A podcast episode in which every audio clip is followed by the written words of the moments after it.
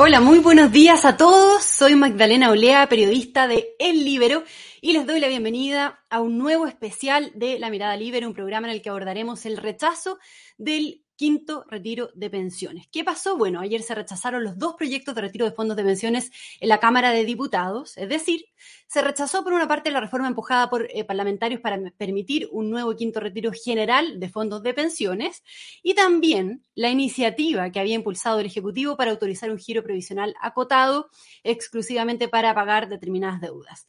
Esto luego de que el gobierno ingresara ayer una reforma constitucional que establece la inexpropiabilidad de los fondos de pensiones, lo que había sido solicitado por la oposición como un requisito para oponerse a un nuevo retiro del 10%. Bien, este programa va a tener dos bloques. En el primer bloque vamos a estar con Guillermo Ramírez y Francisco Undurraga comentando la trastienda de la votación de anoche y luego en un segundo momento estaremos con los analistas Max Colodro, Gonzalo Miller y Luis Larraín analizando lo que sucedió ayer. Antes de partir, aprovecho de contarles además que este programa se hace y es posible gracias a la red Libero, así que si están interesados en ser miembros, si quieren conocer más de la red Libero, lo pueden hacer en la descripción de este video. Bien, para explicar y analizar el rechazo a los proyectos de quinto retiro, vamos a saludar al diputado y subjefe de bancada de la UDI, Guillermo Ramírez, y también al diputado y vicepresidente de Evópoli, Francisco Undurraga. Muy bienvenidos, está Guille, está Pancho también, muy bienvenidos. ¿Cómo, cómo están esta mañana? Y, bueno, y Hola Maida, hola Pancho, un gusto. Hola, Guille. Hola, Francisco. Hola Guille, Maida, y a toda la gente que nos escucha de la Red Libero. Un gran abrazo. Muchas gracias. Bueno, ¿qué pasó anoche exactamente? ¿Qué fue lo que ocurrió? ¿Cómo fue la trastienda de lo que ocurrió? Y bueno, si se esperaba en el escenario que la Cámara terminara rechazando ambas iniciativas. Eh, Guille, si quieres comenzar tú, tú has sido uno de los principales interlocutores de la oposición con el gobierno, incluso participaste también en la gira con el presidente Boric. Cuéntanos, ¿qué pasó anoche? ¿Cómo fueron las negociaciones, Guille? Sí, mira, bueno, primero hay que decir, hay que, para entenderlo yo creo que hay que poner esto en contexto, ¿cierto? Eh, el gobierno presenta un proyecto acotado de retiro de pensiones por una razón, y esto es importante entenderlo. Lo presenta porque no tenía los votos en su coalición para rechazar el quinto retiro. El proyecto que ellos presentan de retiro acotado es una especie de moneda de cambio, es una especie de mal menor que el gobierno presenta para que varios de sus parlamentarios, particularmente del Partido Comunista, estuvieran dispuestos a votar en contra el quinto retiro general, a cambio de poder al menos ofrecerle a sus electores algo y decir, mire, el, quinto retiro general no, pero aquí igual tenemos un proyecto que va a ayudar a las personas. Entonces, el gobierno estuvo muy concentrado de buscar los votos para rechazar el quinto retiro general. A mí me tocó el fin de semana conversar con, con Giorgio Jackson, eh, me tocó eh, ver el tema de la eh, reforma constitucional que nosotros habíamos exigido como coalición, junto con Evópoli, junto con Renovación Nacional, habíamos exigido como coalición eh, el tema de la inexpropiabilidad, si querían contar con nuestros votos, el gobierno se sentó a conversar, estuvimos trabajando el fin de semana y ayer se presentó una reforma constitucional, bien malita en su redacción, pero que al menos eh, recogía las cosas más importantes para nosotros y obviamente sujeto a que podamos mejorarla. Pero, ¿por qué te digo todo esto, Magdalena? Porque el gobierno siento que descuidó la aprobación de su propio proyecto. Y al final lo que está ocurriendo hoy día, y que lo vemos acá en el Congreso, es que están los parlamentarios de izquierda, los del primer anillo, como dirían desde el gobierno, pasándole la cuenta al gobierno, diciéndole, yo voté en contra del quinto retiro y apoyé tu proyecto en el entendido de que el gobierno iba a hacer la pega para que ese proyecto se aprobara. Y sin embargo, ese proyecto se, se rechazó. Y ahora estos parlamentarios, comunistas, frente amplistas, vuelven a sus distritos sin tener nada que ofrecerle a sus electores, habiendo votado en contra del quinto retiro por un costo brutal. El mm. diputado, perdón, el ministro Jackson, que ha, creo yo, algo debilitado en su relación con el Congreso, eh, hubo un desgaste muy grande del ministro Marcel, que tuvo que presentar un proyecto que él no quería presentar, también queda desgastado.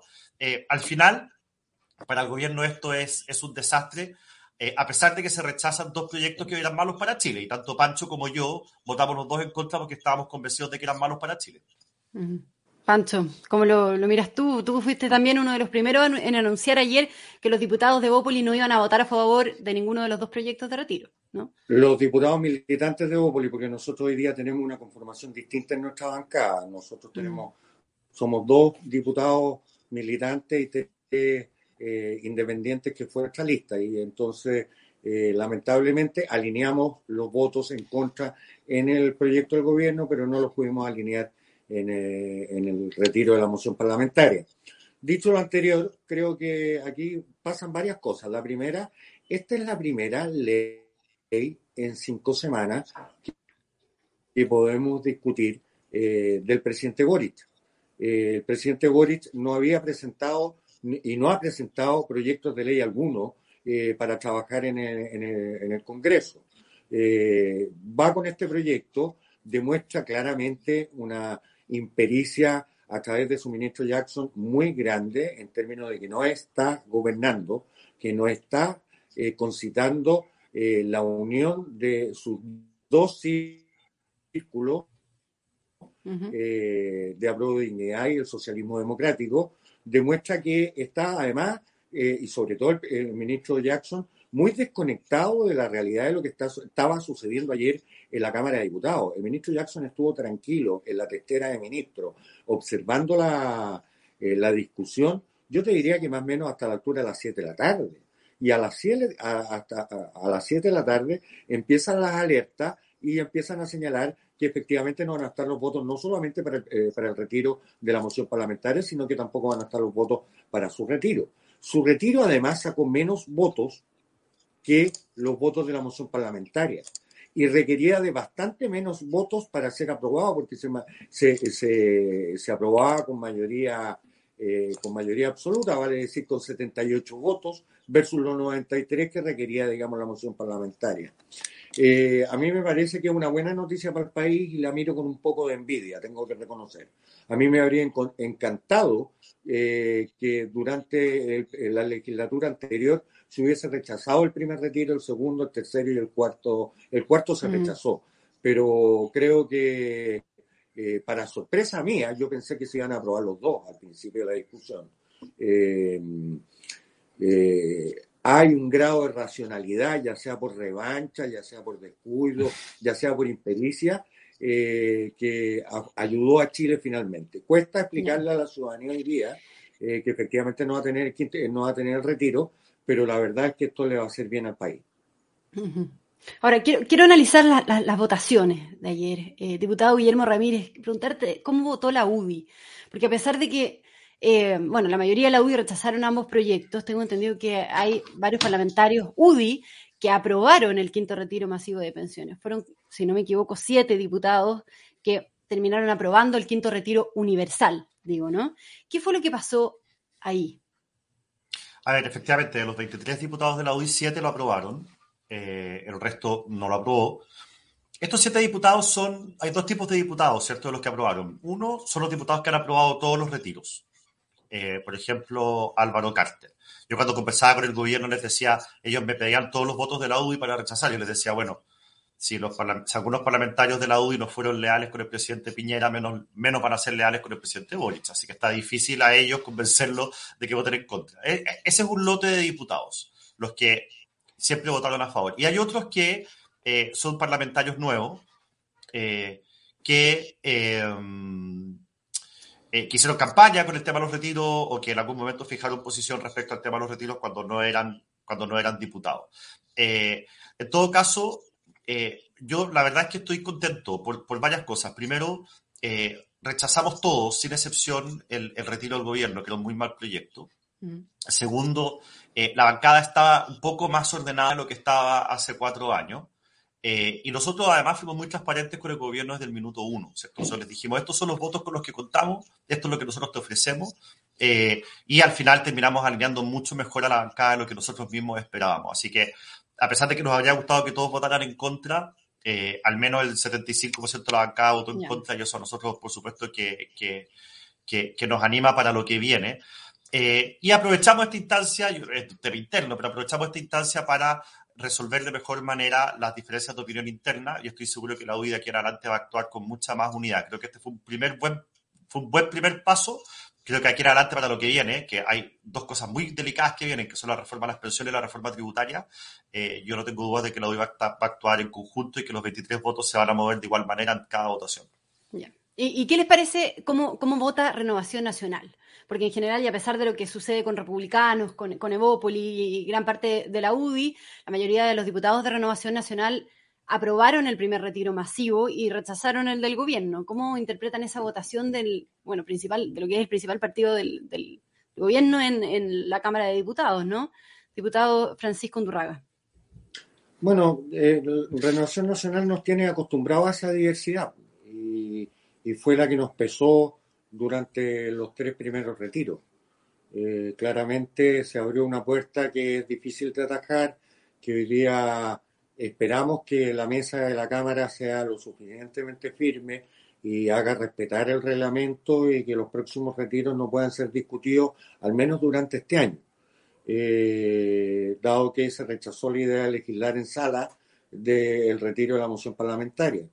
Eh, yo honestamente creo que aquí hay una dificultad no solamente con Renovación Nacional, sino con la política.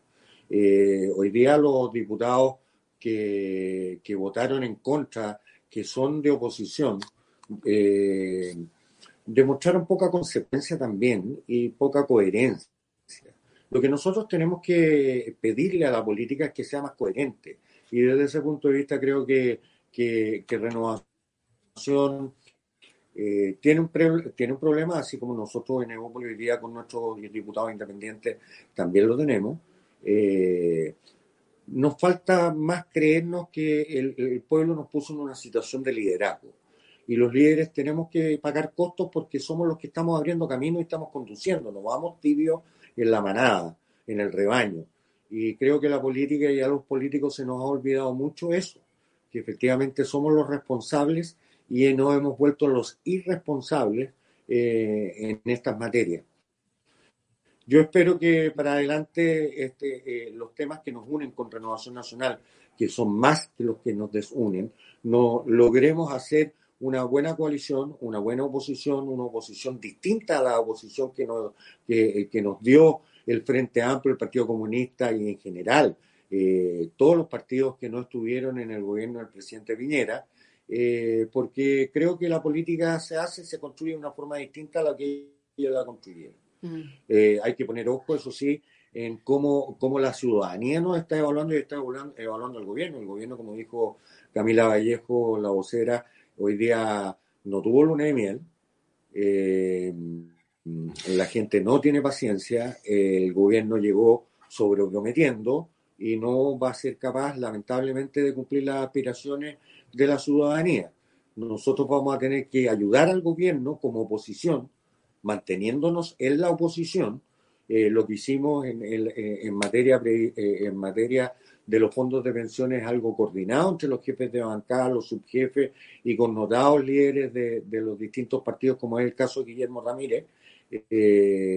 a Guillermo se le olvida un punto que para nosotros, por lo menos desde Bópoli, yo sé que para él también es, es relevante, que tiene que ver con la libertad de escoger por parte del ahorrante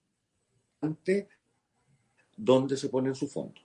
Nosotros no nos damos por satisfechos si es que esos fondos son administrados por el Estado eh, sin darle cuenta a las personas y que termine pasando lo que pasó en épocas muy terroríficas del país, como fue la expropiación en la reforma agraria, que al final a los dueños de esos campos les dieron un vale por que no pudieron cobrarlo ni hasta el día de hoy.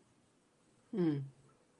Pero ahí, ahí está sobre la mesa el proyecto de inexpropiabilidad de los fondos que, que le ofrece el gobierno, ¿no? ¿Qué, esperan también de, de Pero tendremos que empujarlo. Sí, Pacho tiene razón, mira, perdón. Sí. No, lo que pasa es que lo que pasa es que nosotros eh, tuvimos un gallito durante el fin de semana, esto es más trastienda, con el gobierno respecto al proyecto de reforma constitucional. Eh, para nosotros era fundamental el tema de la inexpropiabilidad. A eso se allanaron. También la inembargabilidad y la heredabilidad. También el gobierno dijo, ok, estamos de acuerdo con eso. ¿En qué no estuvimos de acuerdo? El gobierno no estaba de acuerdo con incorporar esa reforma constitucional en el capítulo 15. Para los que nos están viendo, el capítulo 15 son aquellas cosas que obligan a la constituyente. Entonces, en el capítulo 15 está que Chile es un país democrático, que va a respetar los tratados internacionales ratificados, eh, que va a respetar los fallos de la justicia, que ya están ejecutoriados, en fin. Entonces, todo, todo lo que está en el capítulo 15 obliga a la constituyente. Nosotros queríamos tener esto en el capítulo 15 y el gobierno dijo que no, que no estaba de acuerdo con tenerlo en el capítulo 15. Y otro tema es que para nosotros, lo que dice Pancho, ¿cierto? Nosotros le planteamos al gobierno que queríamos que la reforma constitucional quedara la libertad de elegir, que se garantizara que los chilenos no solamente somos dueños de nuestros ahorros, sino que también eh, vamos a tener la capacidad de elegir dónde van a estar esos ahorros. Y la respuesta del gobierno fue que eso ya es un tema eh, que es propio de una reforma de pensiones, de una discusión que se tiene que dar en el Congreso, eh, y que por lo tanto empezar a entrar en el detalle del sistema de pensiones, porque eso ya empieza a ser detalle del sistema de pensiones, no era el espíritu de esto. Nosotros dijimos ya, ok, pero vamos a volver a plantear el tema de eh, la administración de los fondos ahora que venga la, reforma tributaria. En el camino, además, el gobierno nos pidió a nosotros que apoyáramos esta norma en el capítulo 3 para que aumentara, esto ya es muy técnico, pero para que aumente el quórum para eventuales futuros retiros. Nosotros estuvimos de acuerdo. Eh, y nosotros les pedimos a ellos que adelantaran la discusión de la reforma a las pensiones y ellos también estuvieron de acuerdo y ese es básicamente el marco de lo que está, de lo que está acordado. Eh, y nosotros lo que esperamos ahora es que se tramite rápido la eh, reforma sobre el tema de la inexpropiabilidad. Yo confío en que ellos van a cumplir con su palabra, que le van a poner discusión inmediata al proyecto de reforma constitucional y que al menos la constitución eh, va a quedar clarísimo que estos fondos son inexpropiables, son inembargables, son heredables y tanto, y eso fue otra cosa que logramos eh, conversar, eh, tanto los fondos de ahora, el stock ahorrado ahora, como todo lo que venga en el futuro en este sistema o en otros que tengan un pilar de ahorro personal, de ahorro individual. Bien, nos tenemos que despedir entonces, diputados Guillermo Ramírez y Francisco Undurraga. Muchas gracias por haber estado conectados unos momentos esta mañana con nosotros. Muchas, gracias, a ti, Magdalena. Nos vemos. Nos vemos, que les vaya muy bien. Nosotros seguimos con nuestro especial de Mirada Libero y ahora vamos a darle pase y vamos a saludar a los analistas políticos Max Colodro, director del Magíster en Comunicación Política y Asuntos Públicos de la Universidad Adolfo Ibáñez, a Gonzalo Miller, director del Centro de Políticas Públicas de la UDD, y al presidente del Consejo Asesor de Libertad y Desarrollo, Luis Larraín. Muy bienvenidos los tres. ¿Cómo están? Ahí está. Hola Mayra, muy buenos días. Hola Max. Hola, Gonzalo creo que estás en silencio. Luis, ¿cómo estás? Luis, Gonzalo. Hola Mayra, hola Max y Gonzalo, gusto a todos. de verlos.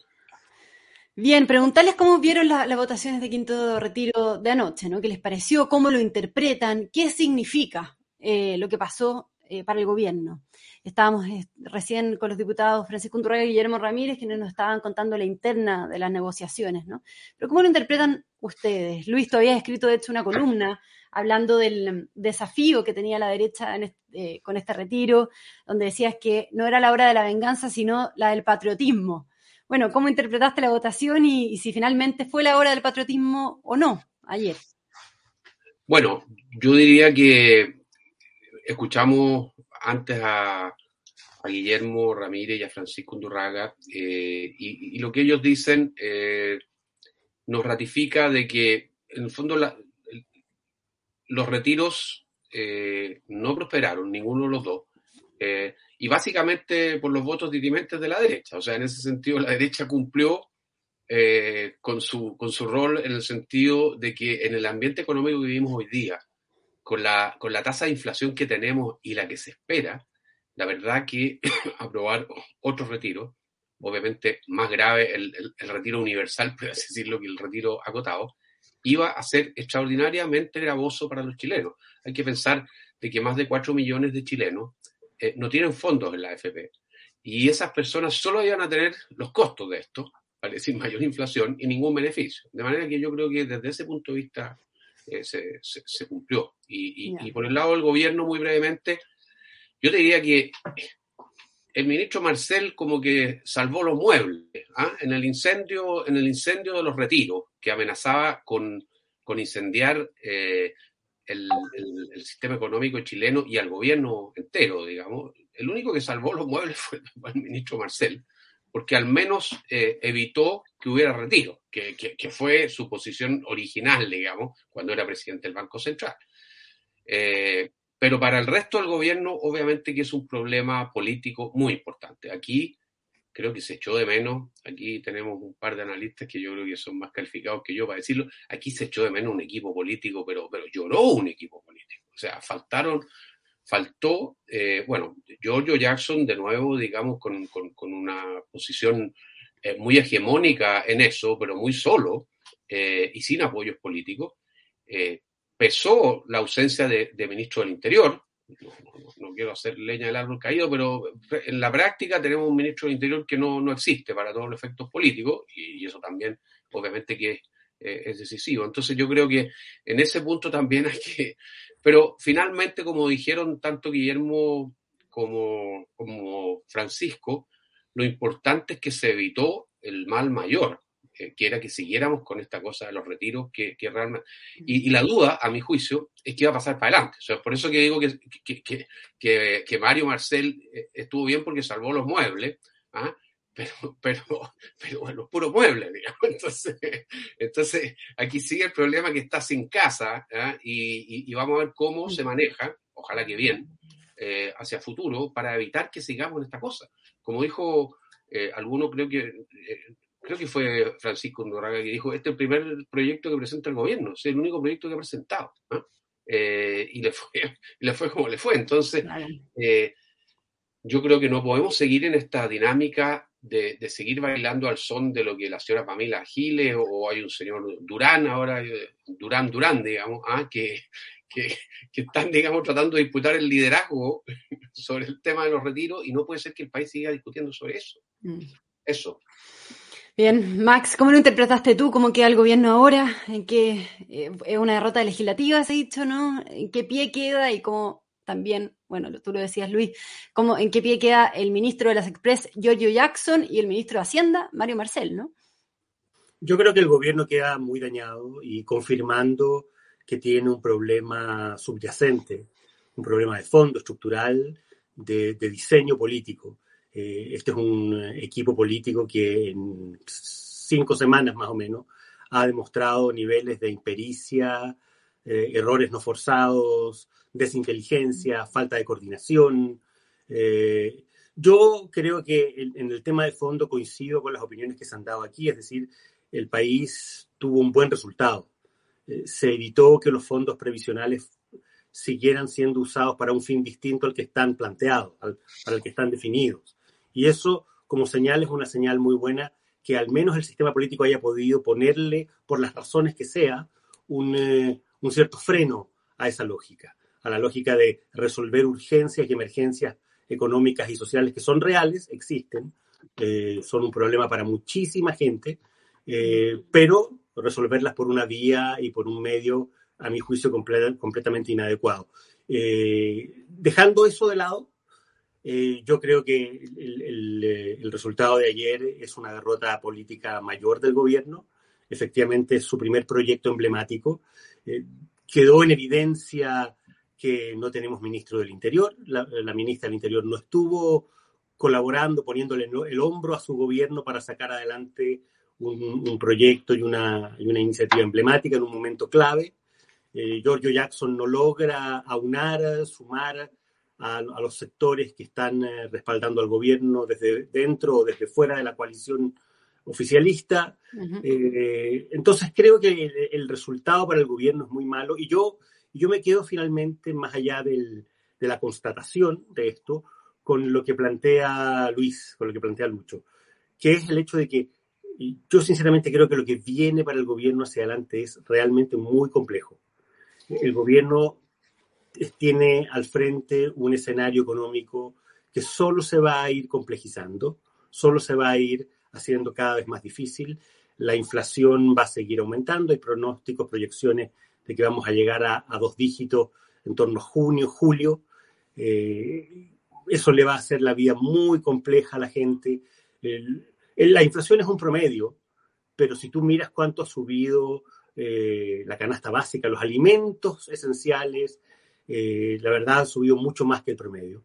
entonces el gobierno tiene un problema y la gente hoy día eh, ve y vive un contraste respecto de lo que vivió durante un año y medio eh, en la última etapa del gobierno de Sebastián Piñera. Es decir, eh, el país tuvo una sobreliquidez que le permitió a la gente vivir en una especie de fantasía, con retiros de fondos provisionales, con un IFE universal que era una cuestión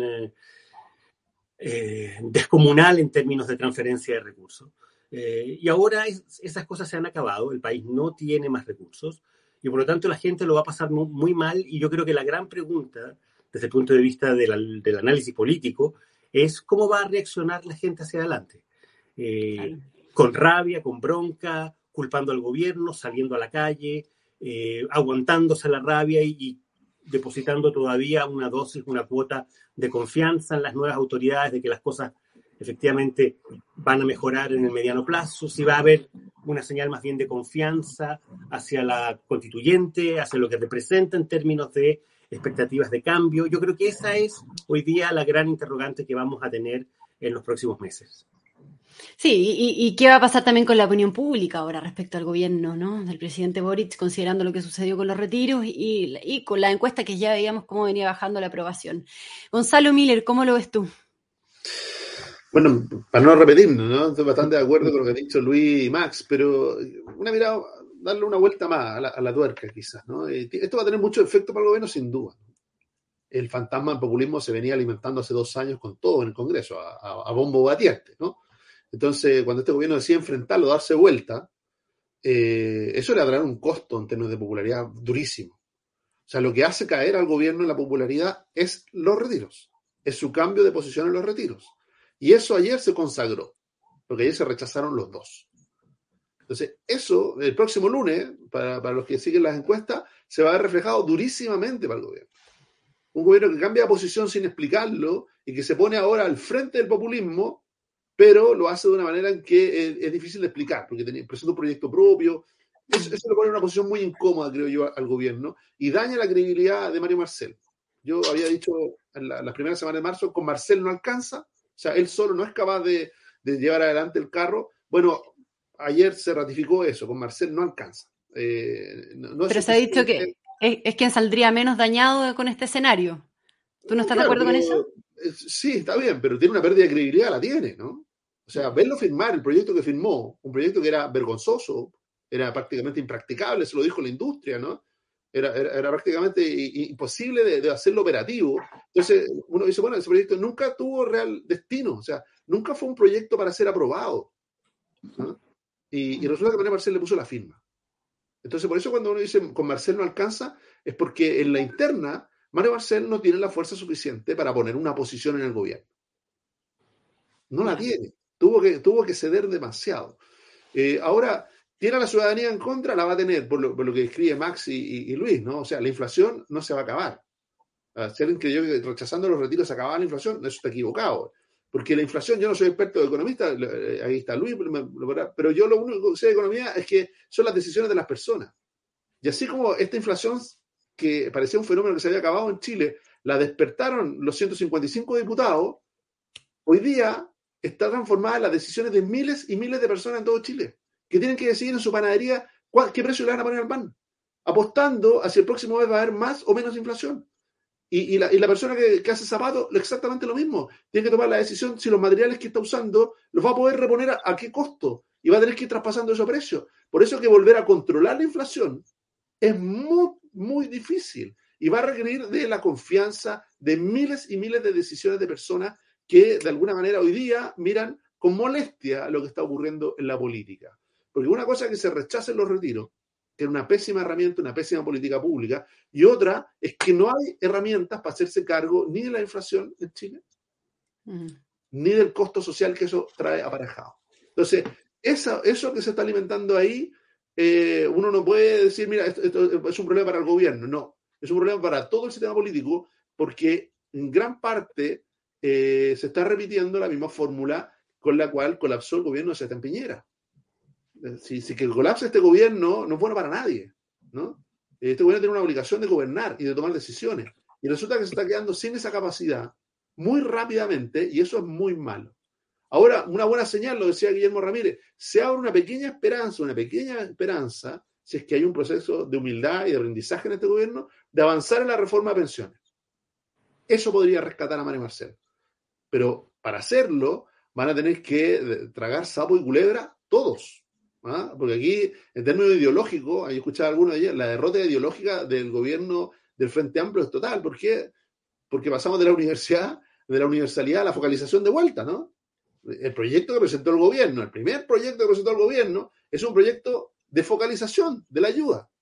Y lo que van a venir hacia adelante también van a ser proyectos de focalización de la ayuda. El plan Chile Ayuda es un proyecto focalizado de ayuda. Entonces, de la focalización como concepto viene de vuelta, ¿no? Viene de vuelta con todo, ¿por qué? Porque estamos ante un problema económico relevante. O sea, lo, que lo está enfrentando Chile es una amenaza para todo el sistema político en términos de la inestabilidad que le puede generar el mal momento económico que puede tener, sufrir nuestro país durante este invierno. Mm.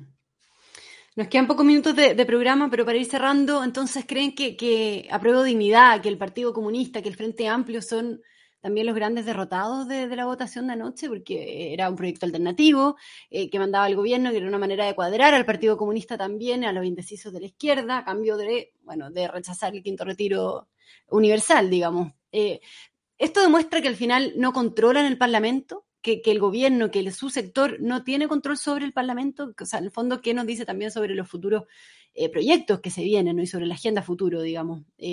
Luis. Mira, yo creo que la coalición gobernante, a Dignidad, ha sufrido un baño de realidad tremendo, tremendo. Eh, la verdad es que desde el punto de vista económico la inflación es un fenómeno complejo, es un fenómeno que siempre tiene un origen monetario, porque la gente tiene más plata y gasta más plata y eso inmediatamente eh, desata la inflación si es que no hay más producción. Y como en Chile hay todavía problemas para producir, incluso exacerbados por temas de incertidumbre y todo lo demás, la gente con más plata y menos producción, eso es inflación. Aquí y en la quebrada del aquí, en cualquier parte del mundo. Entonces, manejar ese fenómeno políticamente con un gobierno que ha generado grandes expectativas es muy complejo. Y eso hay que reconocerlo. Y creo que la oposición si es una oposición consciente, tiene que tomar cuenta de eso y tiene que ayudar. Lo peor para el país sería que el parlamentarismo de facto que tuvimos durante la última parte del gobierno de Sebastián Piñera se repitiera ahora. Y se repitiera además prematuramente, porque ya no sería después de un, de un 18 de octubre, sino que sería simplemente a dos meses de partir el gobierno. Y eso es lo peor que puede pasar en un país miremos al lado, miremos lo que está pasando en, Perú, digamos. ¿ah? O sea, uno no puede, no puede gobernar y dirigir racionalmente un país ¿ah? eh, en ese escenario. De manera que yo creo que esto, esto es un problema político grave para el gobierno, pero también un problema para el país. Y ahí hay que ver cómo, cómo se comporta la clase política. Max, para ir cerrando. Sí, yo creo que, que el problema que tiene el gobierno eh, es un problema de corto y de mediano plazo, porque yo coincido con, eh, con Gonzalo en que el gobierno debiera concentrar eh, su diseño político y su estrategia en los proyectos más relevantes y más emblemáticos de su programa, que son en, el actual momento la reforma de pensiones, el salario mínimo y la reforma tributaria. El problema es que al menos la reforma tributaria y el proyecto de pensiones son proyectos que no van a tener efectos inmediatos. Son proyectos que van a entrar a, discusión probablemente en el tercer o cuarto trimestre. Ya el gobierno está tratando de adelantar un poco, por lo que veo hoy día, la discusión de la reforma previsional del cuarto al tercero. Eh, pero son proyectos que van a demorar, eh, que son largos. Llevamos más de 10 años discutiendo una reforma previsional. Eh, no es fácil que eso dé resultados en el corto plazo. Y el gobierno, la urgencia eh, económica que va a tener eh, es muy grande.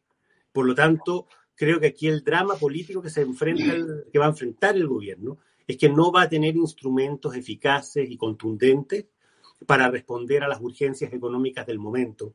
Eh, y eso es lo que finalmente lo va a complicar. Ayer alguien decía, bueno, esto por lo menos sacó de la agenda el tema de los retiros. Yo no creo que esto saque de la agenda el tema de los retiros. Yo creo que vamos a estar discutiendo sobre los retiros muy rápido de nuevo, porque creo que no hay más mecanismos para, o hay un sector del, del Parlamento que está convencido, y para qué decir un sector de la ciudadanía que está convencido de que la única manera de ir a resolver las urgencias es por la vía de los retiros o de un IFE universal, cosa que el gobierno no tiene recursos para implementar.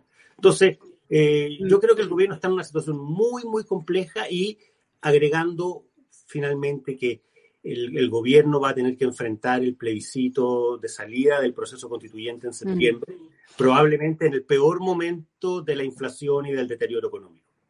Gonzalo, ¿querías agregar algo? ¿Van a venir más retiro a tu juicio también? ¿O con, estos, con esta derrota se acaba? Yo creo que la, la, la, presión sobre los retiros va a existir. Eh, la pedagogía fue muy larga, ¿no? Fueron, eh, no, no, miremos menos los retiros. Los retiros, en parte, son responsables que Gabriel Boric sea presidente hoy día. Por algo, fue a votar el cuarto retiro y marcó el punto político, ¿no? O sea, hizo campaña con los retiros. Si eso es lo que la gente no le va a perdonar. Haber hecho campaña con los retiros y hoy día eh, vestirse con los trajes de la responsabilidad fiscal. Ese, ese, giro no explicado es, lo que le está pasando en la cuenta al gobierno que no saben cómo pararlo, ¿no? En parte el proyecto del gobierno buscaba parar eso, decirle, no, mira, es que no, es que estemos rechazando, estamos probando otro, otro más chico. No, no funcionó, eso no voló. Mm. ¿Ah? Ahora, eh, hay un rito. El primero de junio, el presidente tiene que darle cuenta a la nación ante el Congreso Pleno. Normalmente, en, la antigua democracia, diría uno ya a esta altura, ¿no? Eh, eh, era siempre el primer primero de junio, en los antiguos 21 de mayo, ¿no? El primer primero de junio era muy libre, en decir que, claro, llevaba pocos meses de gobierno, estaba en plena luna de miel, decía lo que iba a hacer, cuáles las transformaciones que venían. Yo creo que eso para, para el presidente Boric no va a existir. Le van a pedir cuenta de qué ha hecho para revertir la mala situación económica que están sufriendo los chilenos. ¿ah? Hemos hablado de la inflación, hay muchos otros indicadores de que el problema económico va a ser mayúsculo hacia el segundo semestre, no solamente en materia de inflación, sino también de desempleo. ¿ah? La caída de inversión es muy relevante. Ahora, en lo político, resiste hasta el primero de junio que llegue con los mismos ministros que juraron el 11 de marzo. Yo tengo mis dudas a esta altura. Algo dijo Max, ¿no? hay una duda creciente en sus propios partidarios respecto del equipo político. Varios ven como el, eslabón más débil a la ministra del Interior. Eso va a ser muy doloroso para el gobierno. De los tres o cuatro integrantes del equipo político, la única, la única que tenía la capacidad de conectar con la ciudadanía era Asich. Así lo demostró en la segunda vuelta. Se queda mm. solo con referentes políticos. Camila Vallejo, con Giorgio Jackson, que es el ideólogo del gobierno, y con Antonio Orellana, que también está en el comité político, la ministra de la Mujer, que la hemos visto muy desplegada, pero que también está en la misma línea, un poco más partidista, ¿no? En la tecla de los partidos. Yo creo que eso, eso pone una duda sobre cómo va a llegar, con qué ministros va a llegar, eh, qué tan golpeado va a llegar a ese primero de junio. Yo creo que es una pregunta que queda muy abierta hoy día. Bien, Muchas gracias entonces, Gonzalo Miller, Max Colodro y Luis Larraín, a los tres por, eh, bueno, por haber podido darse el tiempo de conversar con nosotros esta mañana. Muchas gracias también a la Red Libero, que hace posible este programa. Si quieren conocer más.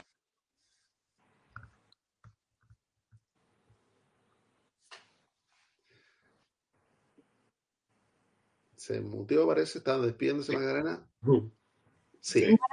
Que tengan todos muy buena tarde, digo. Vale, que estén muy bien. Un abrazo, Maida. Un, abrazo, Gonzalo. A la red libre. Muy, buen día a todos. Chao.